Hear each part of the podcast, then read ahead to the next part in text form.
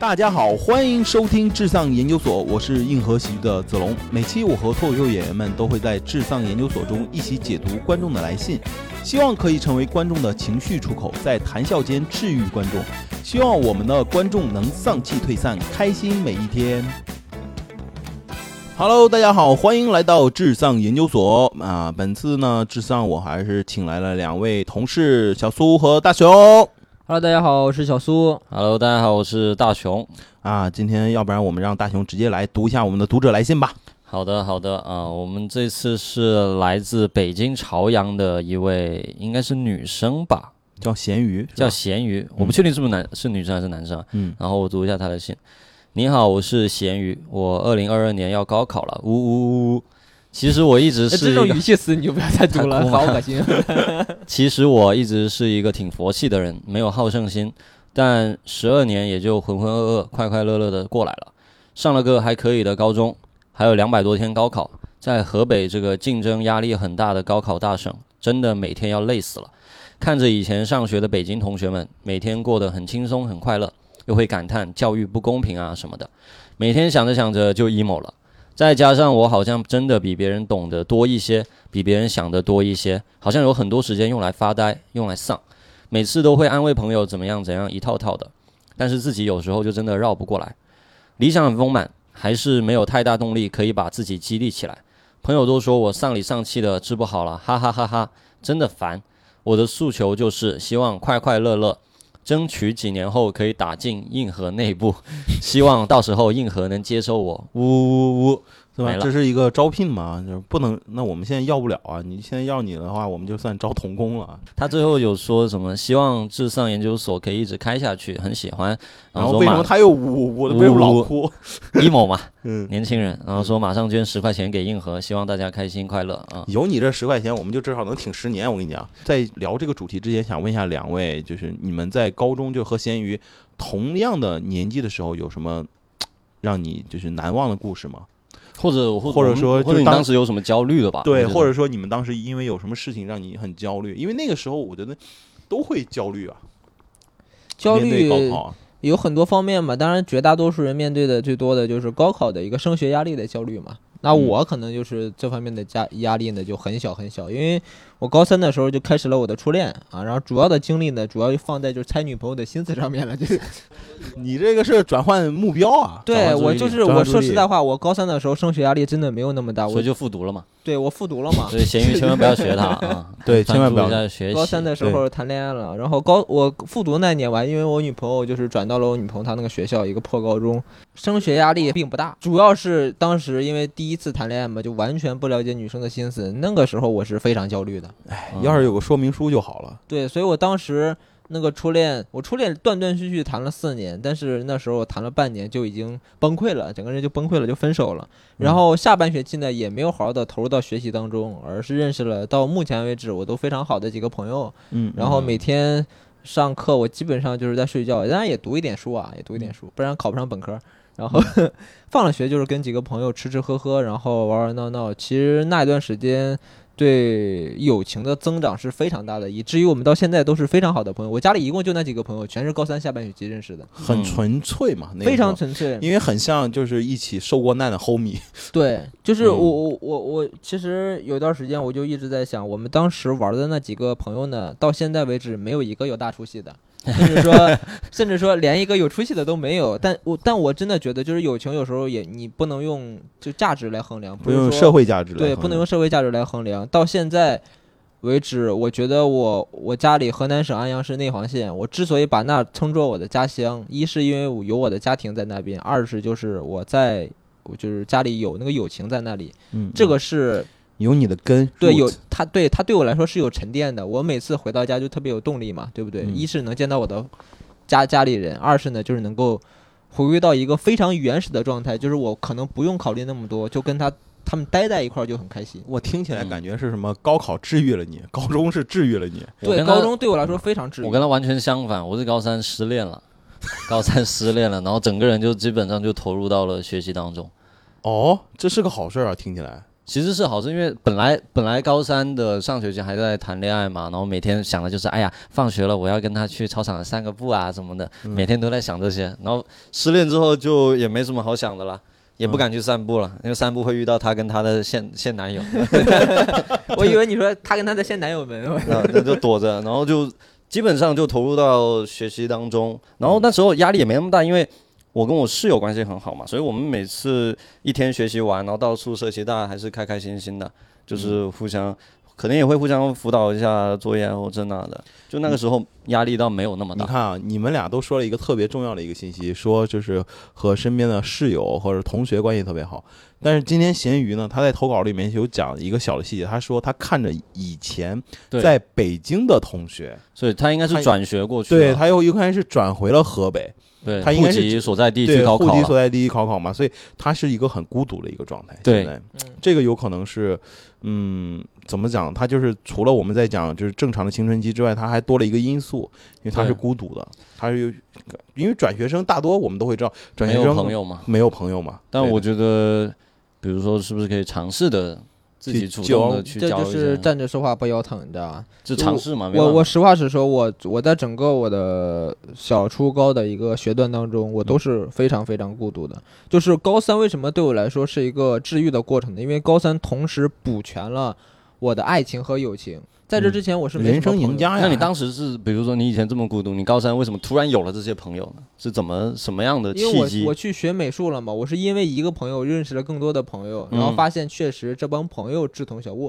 志就是志志同同道合，嗯，我是很幸运的，我是很幸运的，我不用一个一个的去不断的交流，然后我认识了一个，引申出来一大圈子。其实基本也是都是这样子啊。所以所以像这个咸鱼，就是他能如果能认识一个好一点好多朋友会好一点，会打开他的社交圈嘛。咸鱼会比同龄人同龄想的更多。想的更多或懂得更多。你既然懂得更多，你更容易去包容他们嘛，就是更更应该去接纳。我觉得这是懂得多，真正懂得更多的一个表现。嗯，我高中的时候有一个同学，就我们班的，他是从郑州转学过来的，嗯，就是他家里是我们那儿的，但是从小就在郑州上学那。还是异地回去高考了嘛？对，回你们那高考对，回回我们那高考，你会发现他跟我们是完全不一样的。首先，他讲普通话，我们是讲方言的。嗯嗯，然后其次，他的穿着打扮和一些观念其实是要，对，是要高于我们的，是要高于我们的。但其实我们我们那个同学，其实跟我们班其他的人相处的都非常的融洽，嗯非常融洽。其实向下兼容吗？对我觉得，我觉得青春期经常有一个困惑，就是你的认知不平等的时候，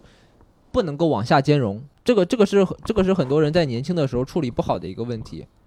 他因为我咸鱼他说他好像真的比别人懂得多一些，比别人想的东西。我觉得千万不要就是有意或无意的把自己放在一个高姿态，因为他你嗯可能这个咸鱼他以前是在北京上学，然后他回到了河北这个高中，他可能觉得会有落差。落差感一定会有的。对，嗯那我觉得你不要，千万不要觉得，哎，是不是不同学校的人，这些朋友你觉得会有代沟啊，或者不好相处，我或者觉得自己以前生活的这种条件或怎么样跟大家不一样，我觉得一定要去避免自己有这种这种想法，就不要担，不要害怕去跟去交这种新朋友，不要觉得啊，我会不会他们不懂我，然后我也觉得他们 low 或怎么样的，我觉得一定要放开自己，一定要放开自己，千万不要觉得自己会有很不一样。嗯，青春期确实会有会有这种青春期青春期每个人都会觉得自己很独独特，对每个人每个人都觉得自己是个独立个体，对然后我觉得我很帅，就是很酷，也没觉得自己很帅，就是我要变得和他们不一样，对对，我要和他们不一样。对，但心理上不太一样。这就是一个青涩的表现。前面那个你说的是两种情况，就一个是我要和别人不一样，但是你你发现你在说这句话的时候，其实现在你是和别人一样的，或者说是同一个水平的。对对，那同一个水平所以就是青涩。同一个水平做性格区分、做个性区分。他现在的情况呢，因为从是从北京到河北，嗯他可能就真的跟别人不一样，嗯嗯，你知道吧？有时候有时候融融入不了集体，或者说跟身边的同学感觉有点格格不入，其实其实是就是因为他们不一样。嗯？如果说嗯你能够向下兼容，跟他们一样了的话，我觉得会交到很多好的朋友。嗯嗯嗯，但是我觉得对于他来讲应该是件简单的事情吧。就不简单这里面，的事情因为他就是我是说他的眼界应该比，就是说他能聊的话题啊或者怎么样的，其实其实对于现在他在这个高中来讲，他其实是一个蛮新鲜的一个人物。对我觉得大家其实会对他感兴趣的。对我觉得他可以利用这个，这个关注度，对，其实是可以尝试打开这。你想想一下，转来从北京哎转来了一个人，他、嗯对吧？其实你我不知道你们那个郑州的同学，他转过来之后，其实你们会不会对他也很好奇？哇，他穿着打扮跟我们不一样，其实你是会他对他产生好奇的嘛？好奇的嘛。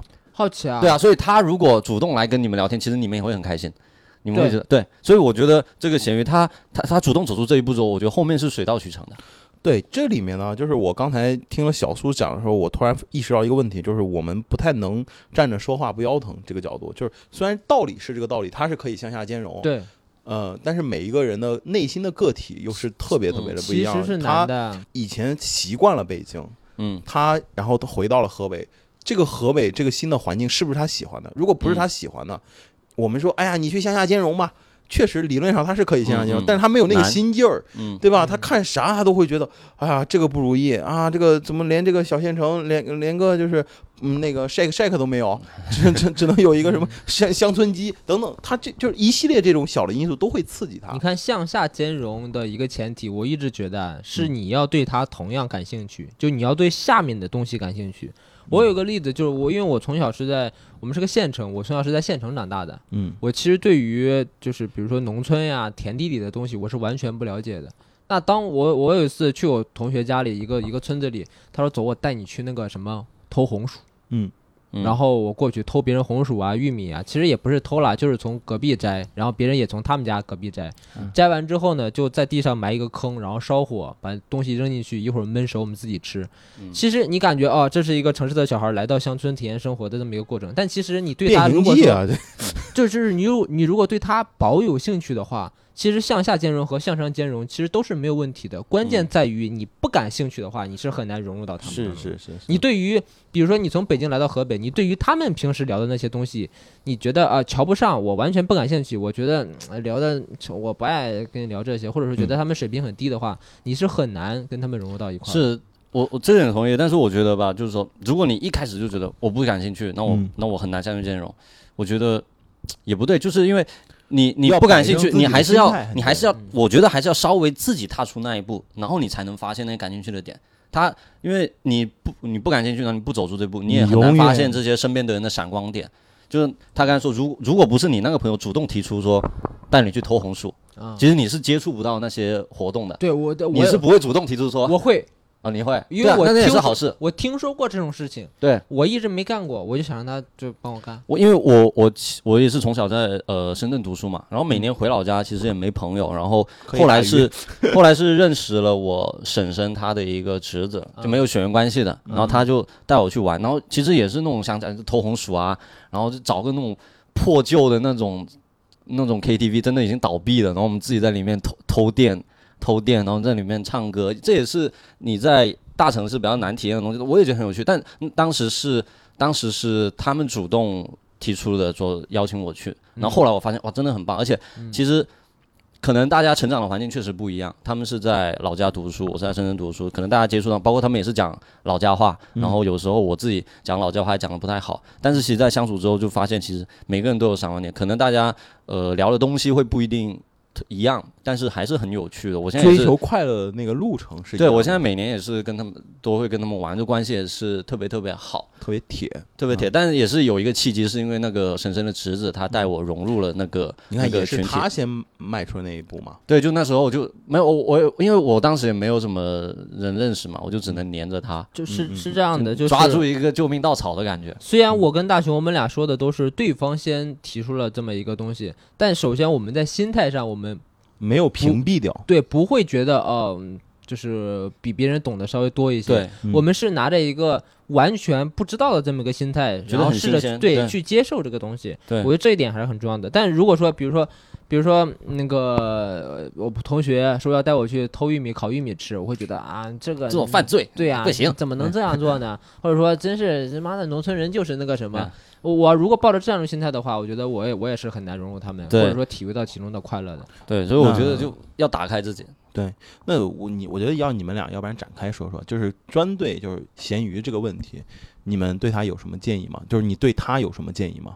对咸鱼，首先，他提到了一个感叹这个教育不公平的问题，因为确实是因为这个制度问题，他被要需要回到河北，然后遇到这个新环境嘛。首先，我觉得去感叹教育不公平这件事情，这个本事情本身是没什么用，因为你改变不了，你改变不了这个制度，所以你只能先去改变自己。然后我能提一个小意见，就是你在埋怨这个制度的同时，千万不要去埋怨到你的家里人，因为其实有时候青春期啊，就会动不动就觉得，哎，要要是我家里人给我搞到了个北京户口或怎么样，我就不用在河北念书了，我也像北京小孩一样在北京念书，然后压力也没那么大，对吧？因为呃，就是升学压力没有那么大嘛。那他有可能，我不确定啊，我只是觉得，就是说，千万千万不要产生这种觉得是自己的家庭条件不好的这种心态，这个是你没法去再去指责改变的，你能的就是去改变自己现在这个心态，而且我觉得你现在这个经历，你这一年的经历，肯定在将来会成为你一段可以跟别人讲述的故事。我三十岁都 都都还嫌我爸，为什么你不是个富一富一代？但也没有用吗？你说有用吗？没有用，当然没有用，，还不是出来自己创业？只是开玩笑了，对啊就是对啊，尤其青春期特别容易产生对就是跟父母的矛盾。特别容易跟父母有矛盾。对，所以我觉得父母那也是需要尝试的去沟通吧。虽然说这个更难，青春期跟同龄人还好一点，跟父母就更可能更难沟通。所以你还是会劝劝一下这个咸鱼，要让他真正的去调整心态，对不对，对？我觉得他他要踏出第一步，我我是建议建议他他主动去踏出第一步。我觉得这故事里我看出来了两点啊，嗯就是第一个是跟环境的不兼容，嗯，第二个是因为他从北京回到河北，其实心理上是有落差的，尤其是在升学这方面，对对吧？那升学这方面，大雄可能刚才说了，就要要要要摆正自己的一个一个态度。这个说实在话，我们说出来很容易，但其实人身在其中的话，其实是很难的。我原来那个时候，对我原来一直以为他这里所说到的教育制度，就就是类似于我们青春期，尤其是高中的时候，对于高考制度的一种谴责。嗯我原来以为是我原来不是，我原来以为是这种，这是第一层嘛，对，这是第一层，嗯然后第二第二层才是我们刚才聊的。对异地的这个问对题 ED 的这个问题。嗯那这个东西呢，我觉得我没有特别好的建议，因为我这个人一向就是一个偏体验派的。我当时我当时也跟着同学骂，然后高考怎么怎么样，因为我是河南，嗯，河南也是一个高考大省，高考大省，甚至争很大江苏又不是，难道不是吗？所以咱们都是高考大省出来的嘛，对不对？嗯那其实，嗯，我觉得在青春期这个阶段，肯定会对于教育啊，尤其是你之前的十几年都是为了高考的那一下，一定会有一些怨气在。但我觉得这个，你要说我，你要说我，你要说我出来劝吧，我觉得也没有这个必要。我觉得这是每个人都要经历的一个事情。人随着自己的成长和心智的成熟，你会慢慢的想通这个事情的。把它当成一个故事，怎么去体验嘛？像你说的，就不要想着变成一个磨难或者怎么样的。对，因为年轻的时候很容易，很其实很容易接受不同的一个事物的。如果说你年轻的时候有过从北京到河北，然后升学再去上学，我觉得这个经历也是一个挺有意思的一个过程。好，我我和两位有一点点不太一样，因为一个是说要去调整那个自己的心态，然后要跨出那一步；另外一个就是说你要去接受和接纳，去体验。呃，我对这个就是咸鱼有一些不太同意的，就是和两位不太一样的看法，就是对于咸鱼，因为我有可能会比较刚一点，我这个人爹味儿比较浓，我会想觉得他里面说自己是一个挺佛系的人，没有好胜心。嗯，然后呢，然后自后面他有几个关键字，就是说又觉得自己又比别人想得多、懂得多，嗯嗯，这其实是矛盾的。就是我不知道这是一个弟弟还是一个妹妹。我觉得真正你有好胜心也好，或者是挺佛系的人，他是两个非常都是很洒脱的状态，他不会有你这样现在这种很纠结的一个又佛系又 emo，就是对其实矛盾。这是非常非常矛盾。那之所以你你还有矛盾，就是你不够纯粹的佛系，你也不够纯粹的好胜，或者说你不够足够的 e- emo。所以我觉得最重要的是你要先正视自己，这是非常非常重要一点。你要正视自己的缺点，真的。这里面他虽然没有说，呃，自己有什么信息，但是我觉得你要从心理上，我会建议你要正视自己的缺点。那些所谓的缺点，并不是你真正的缺点，有可能只是你要认可了你未来生活和情绪要寻求的方向。嗯第二点，你要认清生活的不足，你才能接纳身边的环境，你才能接纳啊，北京有高考，呃，北京和河北的这种分数差距，等等等等。你先接纳自己，再去接纳环境。如果我现在直接跟你说接纳环境，有可能你确实是吃不消的，但是我会觉得你要先学会接纳自己，你不想多，说明真的是个好事儿，你很优秀，你愿意花很多的时间去思考，但是你想想这个思考是不是不是还是欠了一些火候呢？还是不够，所以才会让你现在很纠结。所以我会建议你啊，真的是要先正视一下自己的心态，这个很重要。我沿着子龙再说一点，我他刚才说他佛系嘛，但我觉得作为一个高三的学生，其实佛系不一定是一个好词。我觉得这个高三其实是应该拼一把的。那你现在已经陷入了一个不公平的制度了，那你想逃出来，你想走出来，你你就应该考上一个好大学，更好的大学，而不是说那啊我被调过来，我觉得好难呀，就算了吧，佛系吧，随便考吧。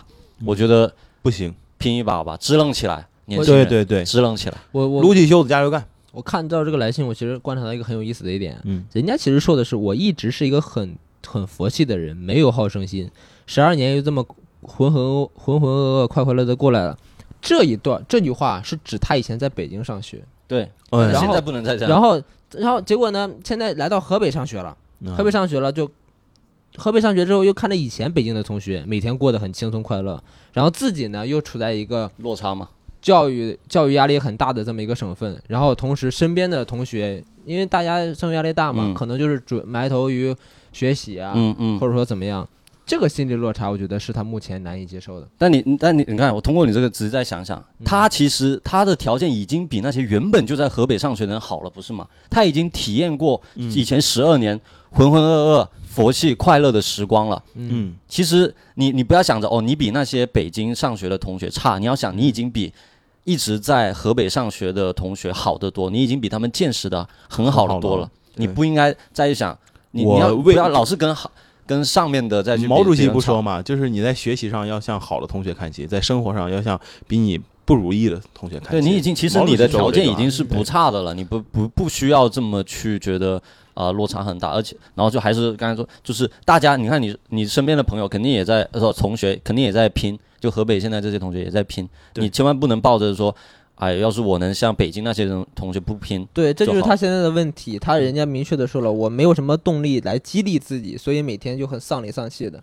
哦，所以你看啊，你动力你你现在觉得这个东西不公平，你还不想跳出来，对，你要你都觉得它不公平，你还不要去努一把吗？这是一个最强的这个动力了。对啊，最强的动力就应该是考到北京，然后呢，接着跟你原来的原来同学聚在一一起起玩儿。对，你会而且装着很轻松的样子。哎呀，在哪不是考嘛都行。对呀、我调让到河北又我去西藏也可以，还不是考上来了？对对对对，这样是很对。所以你看啊，呃，青春期其实有各种 emo。这个咸鱼妹妹，我跟你讲，就是等你长大，比如说像我这个年龄三十多岁，你会发现其实 emo 的情绪会更多。但是人啊，他之所以有 emo 各种各样的情绪，他追根结底都是因为想太多，然后做太少，会让自己难受。嗯，我觉得这是一个非常非常重要。现在很多我们身边的同事也好，或者是身边从事脱口秀演员人，很多人都有抑郁症，其实就是因为想太多了，嗯，对，真的是想太多。我以前不 emo，你高考哪有时间想那么多啊？每天从早上六点起来就开始读书，读书开始复习，开始开始做做做试卷，一直他妈到晚上的九点，我哪有时间去 emo？对呀、我早上七点钟就开始谈恋爱了，对啊，那你你是不是比较好嘛根本就？没有时间 emo。没有时间，你你把自己投入到这个高考的这个战斗当中，对，因为所有的丧啊，就是 emo 啊，所有所有生活中的丧，真的唯有硬核，硬核的这个态度，你要去面对生活。真的，生活本身其实很多人就是不公平的，有些人天生就是拿玩 easy 模式，有些人就是玩 hard 模式。但是你既然是拿了这个不好的剧本，他只能是 normal 嘛，他他其实中间。它其实是 normal 模式了。对，你已经比很多人好很多了，但不论你拿什么样的剧本，你演好这个剧本，就是你人生的精彩。不是说每一个人都非得就是要去纳斯达克去敲钟的，有很多人他其实自己在自己的那个地方 生活的真的是非常。子龙励志起来了，不是，我想对，确实不是每个公司都能上市的，你要认清这一点啊。对谁跟你说我们要上市了？还 敲钟呢，嗯，所以我觉得真的不要想太多，就一切的东西。呃，中国有一个哲学家叫王阳明，他讲心学，他的有一个呃很潇洒的一个观点，就是你过好今天，不要想明天。你过好今天就行。你你想明天，明天有太多的变数。我们那个时候高考羡慕北京，他想哎呀那时候有个北京户口多好，怎么怎么样？你看，其实现在随着整个经济的发展之后，好的教育资源之后，世界会变得非常扁平化，就大家也不会觉得在北京就真的是好了，因为有更多的下一代有好的学习出路了。所以你不要想未来，你先过好今天这一天把。今天的考试先考好了，对，今天的试卷先做完了。嗯，还有一个就是，我觉得青春，因为最重最重要的是，因为我这个我们这个观众咸鱼，他还是现在所处于在青春期。青春期呢，日本有很多这样的小说嘛，就是叫《青春期残酷物语》系列，它有很多。它青春期最大的课题，就是不论我们看很多日本的漫画、电影里面，都是它其实最大的一个课题，就是你要面对现实。你要从真正小时候那种童话世界去走出来，这和象牙塔到社会还不一样。你要从一个童话里面慢慢慢慢开始窥看现实世界是什么样的，你要去面对现实，因为你早晚你都要面对，但是首先你要有面对现实的勇气。嗯，现在我觉得咸鱼它虽然有这么多这么多的一些 emo 的情绪，它还是有可能就是从我们过来人看见，就是你没有去面对现实。因为面对现实确实是需要勇气的，当然也不是让你今天就要我们听完我们这个你就可以了，但是你要学着去面对，正视现实。所以刚刚大雄说的特别好，既然你都觉得他这个不好，你一定是要很努力的去去考试了。这个时候而且他他他还想进硬核呢，咱们现在硬核对学历也是有要求的吧？啊，现在现在应该只有了，要不要工资的话都可以考虑。这是现实。对对对，如果你想进入硬核是吧？你有一个目标，对，那你就朝这个目标去去努力，你考个好大学，对吧？考到深大，深大深大一般，深大确实一般。深大如果你能考到建筑系，那你就真的是非常的 awesome 了。等一下，但咱们公司要建筑系来干啥干什么？搞自己的场馆是吧？对啊，建一栋是做自己场馆的，对吧？以后要是对吧，弄一个是吧啊，主我们是做自己的场馆，不是盖自己的场馆。可以盖了，可以盖。可以盖了，可以盖了。就靠他给咱捐的这十块钱，盖一个场馆。嗯所以两位真的对这个妹妹，就是关于不一定啊，是可能是弟啊，弟也有可能是是弟弟啊。嗯，对，就是这个青春期，就是面对正面面对现实，有可以可不可以再跟他聊一聊？我觉得现实现在摆在他面前就一个，就是高考。嗯，反而他不要想太多。你现在对你现在面对唯一现实就是你得高考，你得嗯考试，你得你就你得考回北京就好了。考回北京。对，你想去找回你以前同学，考回北京。现在这是你唯一要面对的现实。我们北京办公室啊，在东三环的财富中心。也可能会等到等他高考完，说不定都没了，又要换了。对，但是我觉得要树立一个目标，然后一点点去拆分这个目标，去完成它。对啊，你比如培养一个说你想好的习惯你想考上北京哪个大学，对对吧？那分数线大概多少？你朝着这个目标再去努力一把，嗯，是吧？小苏哥哥呢？我啊我我其实跟跟你刚才说的王阳明的心学其实有有一点相似的地方。我是我是崇尚过好今天的。我高三的时候爱情来了，我这个就是真的，我跟你讲，小苏绝对是我们公司心最宽的一个人。我高三爱情来了，我就高考往后放一放，我可以等一年。友友情来了，我就先抓友情；什么来了，我就先抓什么。对啊，其实至少不能高考呢？高考年年有爱情可不一定啊。对呀、高考年年有爱情可不一定。